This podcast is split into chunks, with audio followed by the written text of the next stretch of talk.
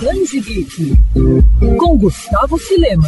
Existe uma máxima no mundo nerd que histórias envolvendo zumbis sempre dão certo, como se fosse um ingrediente secreto de uma fórmula mágica. Olha, eu não sei se isso é verdade ou não, já que ao mesmo passo que existem ótimos quadrinhos, filmes e games que abordam o tema, também há aqueles que são péssimos. Bom, esse com certeza não é o caso da série Decomposição, criada por Tom Taylor para DC Comics. É bem verdade que a aventura não trata especificamente de mortos-vivos, mas sim de uma infecção da equação antivida, conceito vindo lá do quarto mundo de Jack Kirby, que deixa praticamente todo o planeta Terra, incluindo heróis e vilões com aspectos e comportamentos sim de zumbis. Enfim, criada em 2019, a série se tornou sucesso de crítica e venda, tanto que rendeu continuações, sendo que a mais recente saiu agora agora no Brasil. O lançamento da editora Panini, Esperança no Fim do Mundo, é o quarto volume dos encadernados que compreendem a saga por aqui. Na HQ, Taylor, ao lado de um exército de desenhistas convidados, incluindo o brasileiro Renato Guedes, apresenta momentos de esperança e desespero em meio à infecção, já abordada em outros capítulos. Aqui, o roteirista tem a chance de não apenas apresentar momentos que não estão presentes nos outros volumes, como também de poder abordar o íntimo de diferentes personagens, como por exemplo a insegurança de Damian Wayne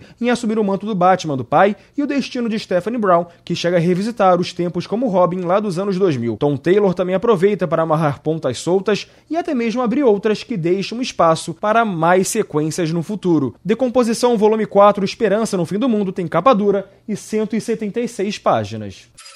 Quer ouvir essa coluna novamente? É só procurar nas plataformas de streaming de áudio. Conheça mais dos podcasts da Mandirinhos FM Rio.